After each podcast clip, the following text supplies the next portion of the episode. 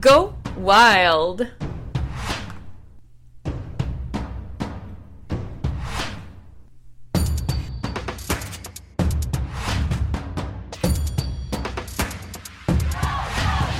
Salut!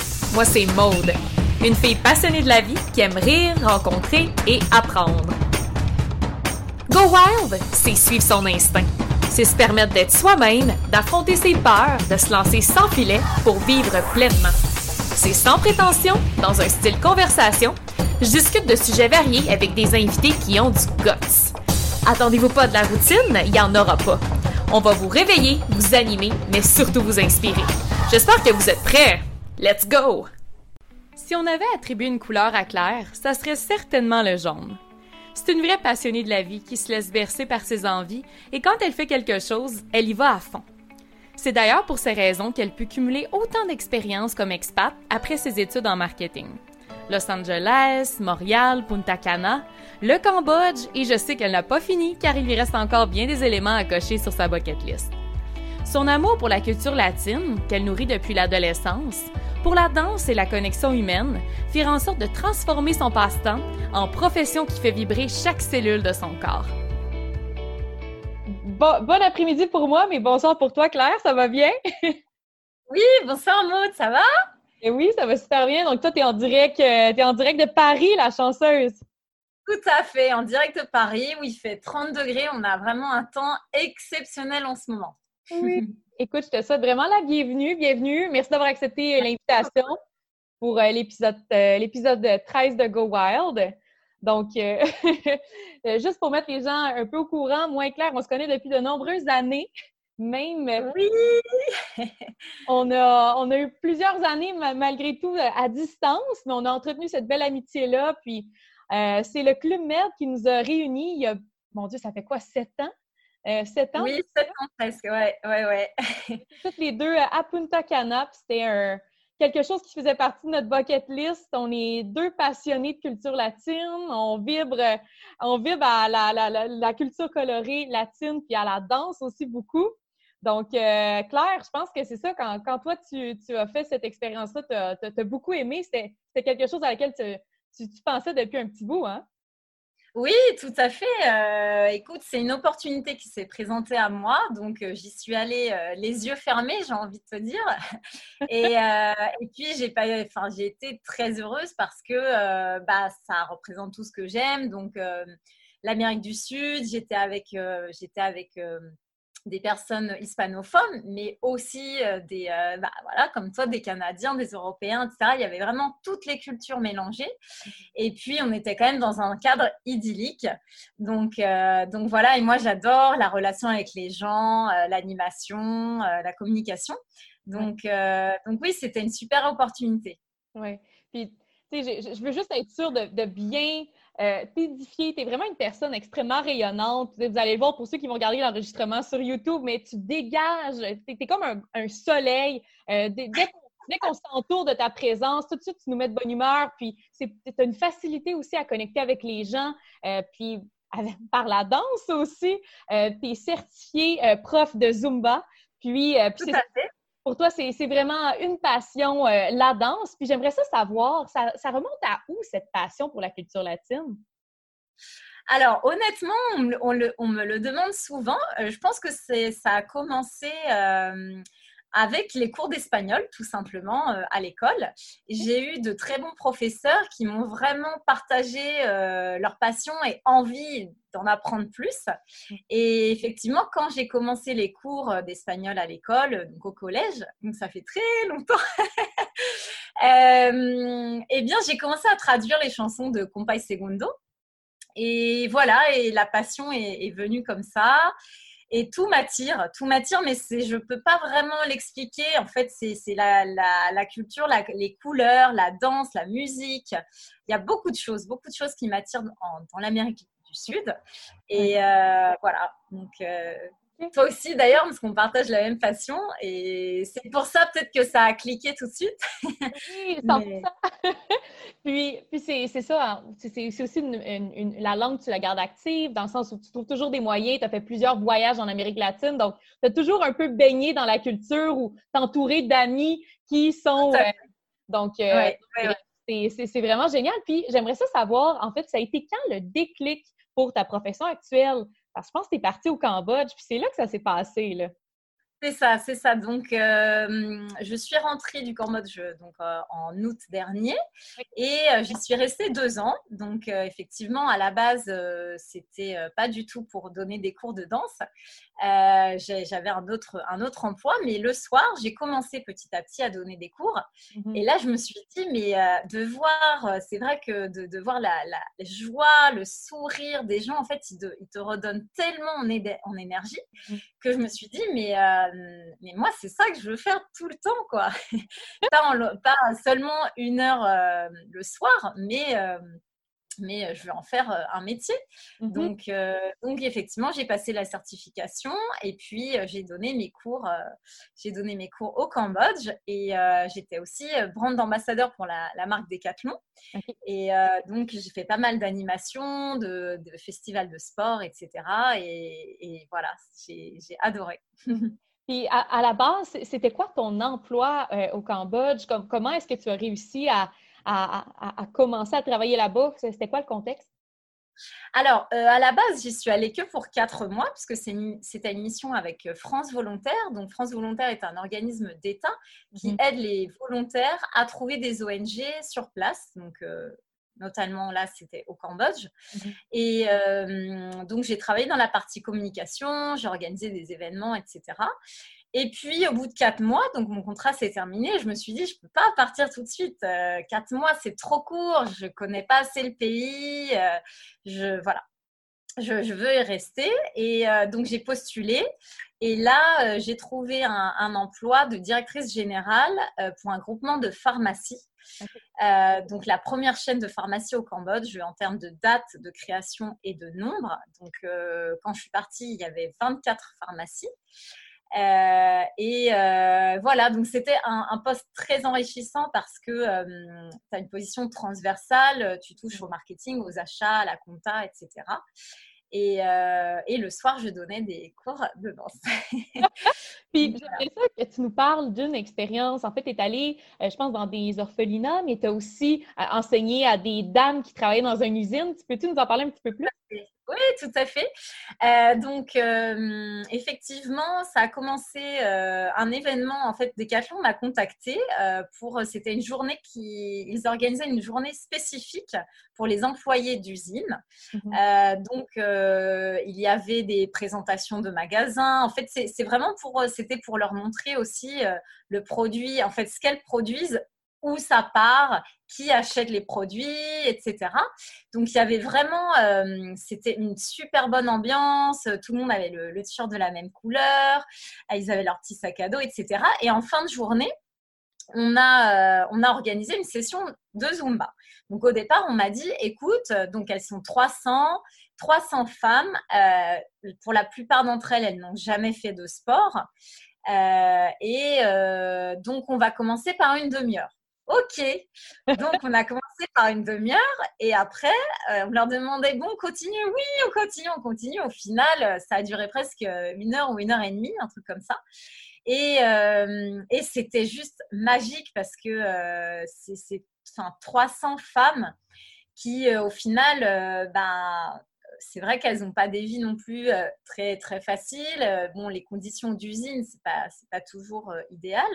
Mhm. après, elles doivent s'occuper de leur famille, etc. Et en fait, c'était vraiment un moment de, joie et de partage immense avec, avec toutes, toutes, ces femmes cambodgiennes. Mais oui, c'est ça. On ne parle pas la même langue. Personne. Ouais, 300 personnes. Ça t'en donne de l'énergie. Puis tu me semblais dire aussi que ce que tu aimais de, de, de, de l'enseignement Zumba, c'est que, en fait, l'enseignement de, la danse, c'est qu'il n'y a pas de, de, différence socio-économique. Tout le monde est, à égalité. ça, c'est quelque chose d'assez unique. C'est ça. Donc, euh, moi, bon, je fais de la Zumba, je fais aussi de l'Afro-Vibe. Euh, c'est propre un peu euh, à toutes les danses, je dirais du moins qu'on danse en individuel, il y a, beaucoup, il y a beaucoup d'échanges. Et c'est ça que j'aime parce que ça m'a permis, dans tous les voyages que j'ai faits, même si euh, je parlais pas la langue, j'ai rencontré via la danse euh, des, personnes avec qui j'ai connecté. Euh, enfin, c'était assez incroyable la magie qui, qui, opérait, alors que à la base, on se dit bon bah euh, on ne parle pas la même langue, on n'a pas le même âge. Euh, euh, moi, c'est vrai que j'ai énormément voyagé. Il y a des gens qui ne sont jamais sortis de leur ville. Mais peu importe, on est là, on est, on est, on est ensemble, on connecte, on s'amuse ensemble, on rigole ensemble. Et c'est ça que j'aime beaucoup dans, dans, la danse. C'est le même cas avec, avec la musique. Hein, c'est pareil. Les musiciens qui se rencontrent. J'avais vu une story que tu avais faite sur ton Instagram ou peut-être sur ton Facebook où que tu étais par hasard, tu passais puis il y avait des musiciens puis tu avais juste commencé à danser puis tu t'étais incorporé au J'ai trouvé ça tellement beau, ça s'est fait d'un naturel puis à la fin high five puis euh, ça a juste été un super beau. Au, au, Danemark, c'était le carnaval. Et effectivement, il y a des, des patoukadas, etc. Et, euh, et là, le, monsieur vient, enfin le chef d'orchestre vient euh, me chercher par la main. Et du coup, j'étais au départ, j'étais un petit peu timide. Et puis au final, euh, voilà, c'était. Ouais, non, non, c'était. C'est bien. Puis, écoute, ça, m'amène à te, à te demander, euh, comme tu as, été deux ans euh, au Cambodge, tu exerçais un métier de gestion, est-ce que tu pourrais nous parler un petit peu des, des différences culturelles dans le milieu du travail? Comme, comment est-ce que tu as réussi à, à te débrouiller là-dedans? Oui, tout à fait. Alors, c'est vrai que quand on arrive, les premiers mois, euh, surtout que moi, les premiers mois, je travaillais avec des franco-khmers ou du moins des khmers euh, qui, parlent très bien français, donc qui avaient quand même, qui étaient habitués euh, à la France. Et donc après, quand j'ai vu ce poste de directrice générale donc, dans la pharmacie, effectivement, là, nous étions 200 avec deux Français seulement, et donc tout le reste cambodgien. Et c'est là où je me suis rendu compte qu'effectivement, euh, la différence culturelle était quand même assez euh, marquée. Euh, donc, on en apprend tous les jours. je dirais que ce qui m'a le plus marqué, et aussi bah, en tant que française, donc culture latine, mmh c'est vrai que donc en Asie, ils, ils n'expriment pas beaucoup leurs émotions. Mmh euh, donc c'est vrai que ça, euh, au départ, c'est un peu curieux parce que on, ne sait pas trop si euh, ils ont compris, s'ils n'ont pas compris, s'ils sont contents, s'ils sont énervés, s'ils sont tristes, mmh si ce qu'on m'a dit ça a pu les vexer, parce qu'ils gardent tout. Mmh donc, euh, c'est vrai que ça, c'est pas évident. Euh, en tant que, enfin, en tout cas, en tant que Français, c'est pas évident. Mhm. Euh, parce que bah, c'est comme, comme une, une, carapace, quoi. Donc, donc je dis pas qu'il sourit pas, etc. Hein, mais c'est simplement qu'au niveau sentiment, mhm. par rapport justement, on parlait de l'Amérique du Sud, où là, c'est tout l'inverse. C'est-à-dire que c'est multiplié par. Euh, voilà. Même la boulangère, elle t'appelle mi amor, et là tu dis euh, C'est à moi que tu parles Donc euh, voilà. Du coup, ça, c'est le, le, plus gros challenge, c'est vraiment la différence culturelle et notamment sur, sur l'expression des sentiments. Mm-hmm. Et puis parce que c'est vu un petit peu comme une faiblesse. Ok, je comprends. voilà. Ouais. Donc ça, c'était l'initiative, euh, dans le sens où elle n'est pas nécessairement encouragée. Donc, euh, quand tu essayais de, de, donner des tâches ou des choses comme ça, c'était, il y avait peut-être un manque de confiance dans la capacité d'effectuer une tâche. Est-ce que, est-ce que je me trompe? Voilà. Voilà, c'est ça. C'est que euh, je sais, je sais qu'ils étaient capables, mais euh, ils ne voulaient pas trop prendre d'initiative, etc. Alors que je, je, savais très bien si je leur demandais de faire quelque chose, je savais que qu'ils en étaient capables, mais c'est vrai que parfois, il y a un peu euh, le fait de mal faire, de se tromper, hmm. euh, alors que euh, bah, c'est en se trompant qu'on apprend. Oui. Euh, mais c'est pas du tout. Dans, se, il se disait peut-être ça va être très mal vu si je le fais mal, etc. Mm-hmm. Donc voilà, il y, a, y, a, un petit peu, mais c'est en train d'évoluer et, et c'est super hein, ce qui se passe, ce qui se passe au Cambodge. il y a beaucoup d'évolution, mais ça va très vite. Par contre, ça va très vite et du coup, ça double tranchant, quoi. Ouais. parce que tu as vraiment les campagnes où il y a encore les buffles d'eau, où il y a encore les maisons sur pilotis, les gens qui n'ont pas d'électricité. Et euh, tu as euh, une ville comme Phnom Penh qui est en train de construire des buildings euh, à outrance. Ils, cassent toutes les maisons anciennes, ils reconstruisent des, buildings. Donc, tout, c'est vraiment à deux vitesses, quoi. Ça va mhm. très, très vite. C'est drôle parce que tu as mentionné les campagnes, le dos, puis parce que durant ton deux ans, comme tu es une passionnée de voyage, tu as eu la chance de te promener quand même pas mal en Asie. Est-ce que tu as eu des destinations, des endroits que, que tu as fait qui ont été coup de cœur? Oui, tout à fait. Alors, euh, bien sûr, au Cambodge, il y a le, donc à Siem Reap, euh, la, zone d'Angkor Wat, avec bien sûr les temples que, tout le monde connaît. Mais, euh, mais sinon, moi, ce que j'ai adoré le plus, c'est vraiment les campagnes où il n'y a pas de bruit, tu es dans les rizières. En plus, selon la saison, les rizières sont vertes fluo, enfin, les couleurs sont magnifiques. Euh, et, euh, et, puis j'ai eu l'occasion, donc euh, dans mon, dans mon travail, quand je suis arrivée, d'aller visiter des écoles avec, avec les Nations Unies. Donc, donc j'ai été, voilà, vraiment, j'ai parlé aux, professeurs pour voir un petit peu les problématiques qu'ils rencontraient. Et, et, là, tu vois vraiment les gens dans les villages, comment ils se débrouillent, les enfants qui essaient d'apprendre à d'autres enfants euh, à lire ou à écrire, etc. Donc c'était euh, c'était vraiment fabuleux. La campagne est, vraiment belle, vraiment très très belle. Ouais. colorée, ouais. Vraiment, euh, non, ça me donne le goût. Malheureusement, l'Asie, c'était, c'était mon, mon objectif avant, avant COVID, mais écoute, partie remise, comme on ah. dit. Bien sûr, bien sûr. Puis, j'aimerais ça tranquillement euh, migrer vers un, autre élément, en fait, parce que le Cambodge, ça a été, ça a été, c'est ton, ton, expérience d'expat, je pourrais dire, la plus récente, mais tu as quand même eu plusieurs autres expériences d'expat dans, le passé. Tu as beaucoup voyagé, comme on disait. Tu es, d'ailleurs allé aux États-Unis deux ans, à Los Angeles, je pense. Hein? Tout à fait, oui, oui, oui. OK, puis qu'est-ce qui t'avait amené là-bas? Ah bah, tu sais, c'est toujours l'amour. Il y a toujours une histoire d'amour là-dessous. Euh, bon, sauf au Cambodge, je suis partie, je connaissais personne. J'ai pris ma valise, mon enfin, j'avais pris un sac à dos parce qu'à la base, je pensais rester que 4 mois et je connaissais personne. Mais aux États-Unis, c'est pour vous raconter la petite histoire, c'est euh, le, le copain que j'ai embrassé, le garçon que j'ai embrassé pour la première fois de toute ma vie quand j'étais adolescente, qui m'a recontacté. Euh, on s'était perdu du. Il m'a recontacté euh, quelques années euh, plus tard mhm. et il m'a dit écoute, maintenant j'habite aux États-Unis, j'aimerais bien te revoir cet été, je rentre en France. Je dis ok, avec plaisir. Bon, et puis finalement, on s'est revus, on s'est replu. Et, euh, et, puis, j'ai décidé de le rejoindre là-bas après mon master en marketing. Mhm. Et euh, donc, euh, donc, voilà, donc, du coup, je suis partie le retrouver. Et donc, là-bas, j'ai eu l'opportunité de travailler pour la Chambre de commerce franco-américaine mhm. de Los Angeles. Et, et, voilà, après, je travaillais aussi le week-end dans un restaurant. J'adorais, j'adorais, j'adorais. T'as aimé, l'ambiance à Los Angeles?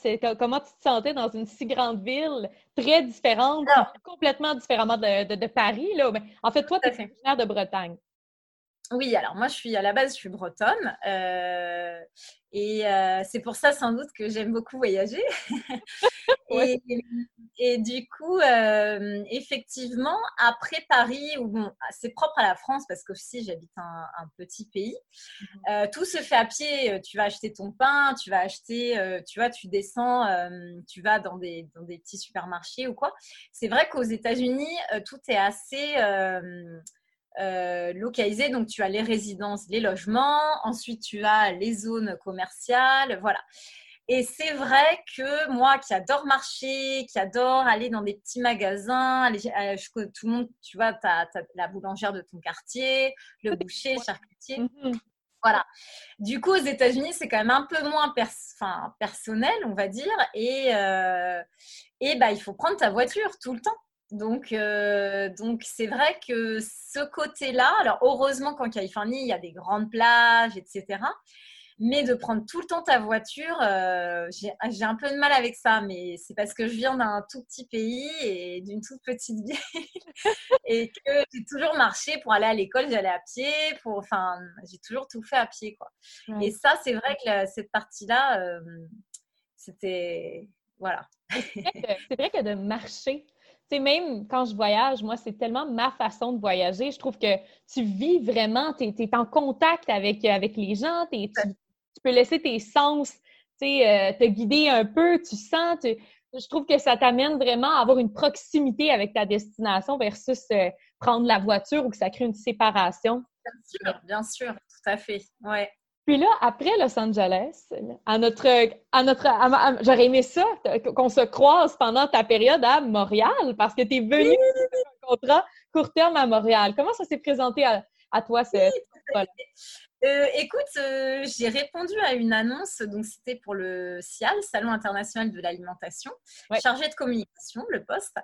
Et donc, euh, voilà, j'ai répondu, j'ai été acceptée et un mois après, j'ai débarqué à Montréal. Et donc, mon premier hiver à Montréal, et l'unique d'ailleurs. C'est pour ça. donc, évidemment, j'ai adoré, hein, comme je t'ai dit, l'igloo fest, enfin, je trouvais tout, je trouvais tout génial.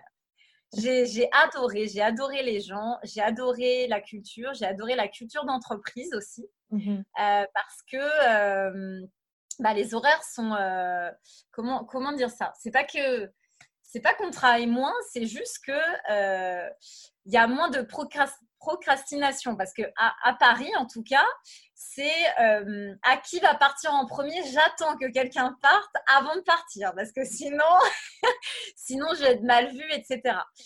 À Montréal, donc je me souviendrai toujours de Lucie, donc euh, avec qui je partageais le bureau. Et mon premier jour, 17h ou 17h30, je sais plus, et, euh, et elle me dit bon ben à demain et tout, et je lui dis mais moi j'ai pas fini. Et elle me dit mais bah, tu finiras demain. C'est pour ça qu'on a, qu'on a, on travaille cinq jours euh, dans la semaine, quoi. Et donc, euh, non, j'ai vraiment adoré. Mhm. Adoré parce que euh, je trouve qu'il y a vraiment un. On sent bien. En fait, c'est une ville où. Alors, je sais pas, ça vient peut-être aussi des Québécois qui mettent, qui mettent tout de suite à l'aise. Aussi, par rapport aux États-Unis, bah, on a la même langue. Donc, il faut dire que peut-être que ça aide aussi. Mais j'ai trouvé que c'était une ville à taille humaine. Oui. Et, euh, et c'est pour ça que j'adore tes vidéos là, sur, enfin, quand tu fais visiter, parce que du coup, je reconnais des endroits, etc. Et en plus, comment? Tu étais dans, dans quel quartier? Euh, bah, Comme tous les Français.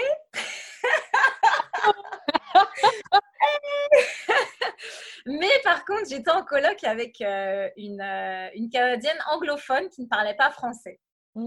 Pour, euh, voilà, parce que je voulais pas. J'habitais la rue de Bullion. Voilà. Ok. Ouais.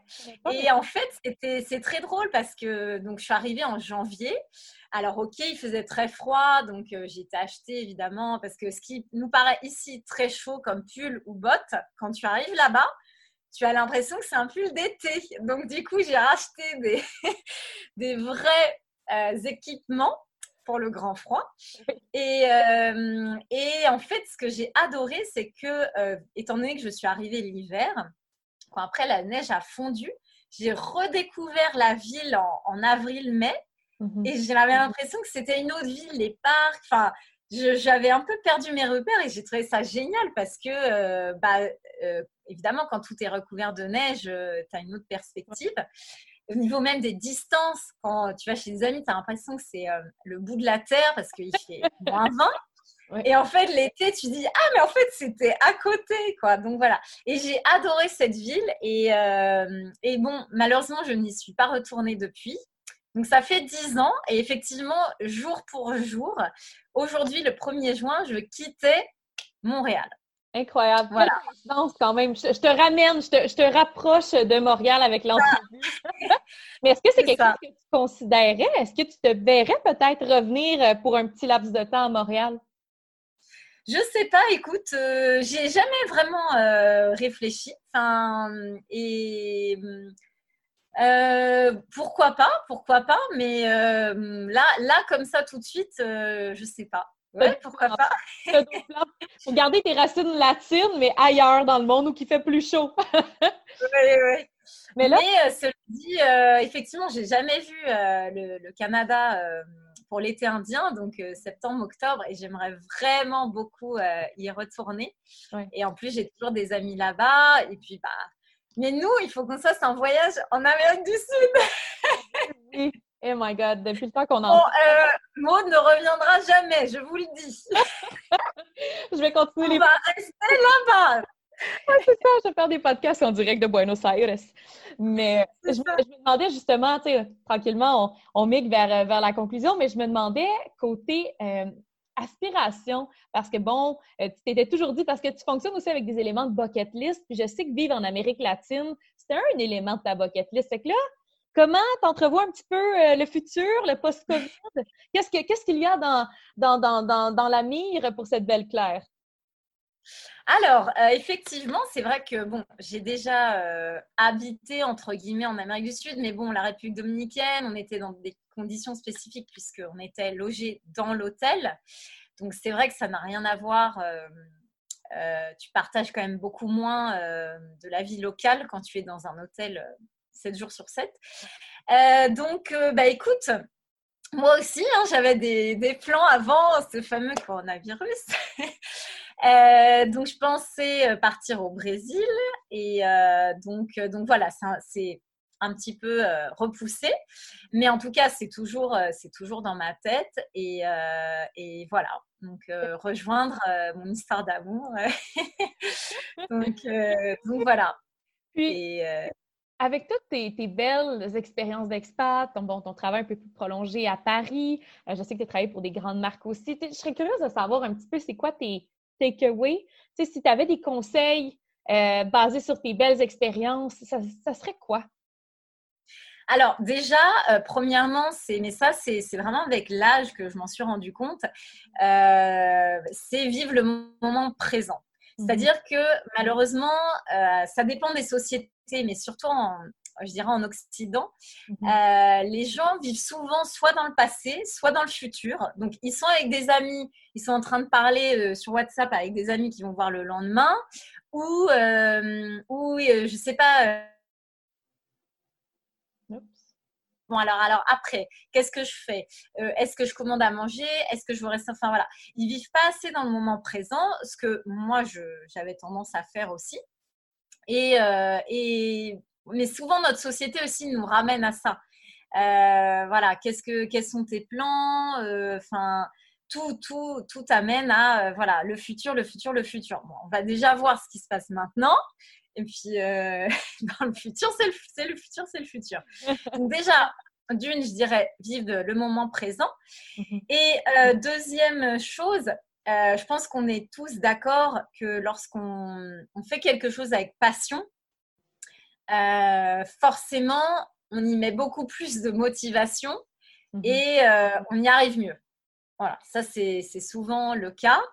quand on y va à reculons, c'est tout de suite, on, y arrive moins et on est moins, on a moins de succès parce que bah, on le fait un peu à contre-cœur. Donc, euh, donc voilà. Après, euh, ça serait un peu. On le sent. Ça serait un peu. Excuse-moi, je t'ai coupé, mais je disais juste qu'on le sent. Puis, je tu, tu, me racontais aussi qu'à un moment donné, tu étais un point dans ta vie où que ça faisait quelques années que tu étais en France, tu te, te sentais plus aligné, ton corps te disait que, c'était assez, ou que tu avais besoin de partir puis d'aller vivre une autre expérience, te relancer dans un nouveau projet à fond. C'est ça, de ne pas avoir peur aussi de, s'écouter pour voir euh, Et, en fait, c'est vrai que la peur euh, retient énormément de personnes, et ce que je comprends tout à fait. Mhm. Euh, moi, j'ai eu la force de dire non, parce que si mon corps a tiré un peu la sonnette d'alarme quand tu te lèves tous les matins et que tu as la boule au ventre euh, pour aller travailler, tu te dis, bon, bah là, il faut peut-être arrêter. Mhm. mais il y a beaucoup de gens qui restent un peu, que ce soit dans leur couple, dans leur travail, dans leur vie, parce qu'ils ont peur. Mais faut pas avoir peur parce que là, c'est pas bien en ce moment. Alors, tu as peur de quoi? Tu, tu, vois, c'est ça. Tu as peur, euh, ça peut aller que mieux. Donc, euh, et puis si ça marche pas, et eh ben c'est pas grave.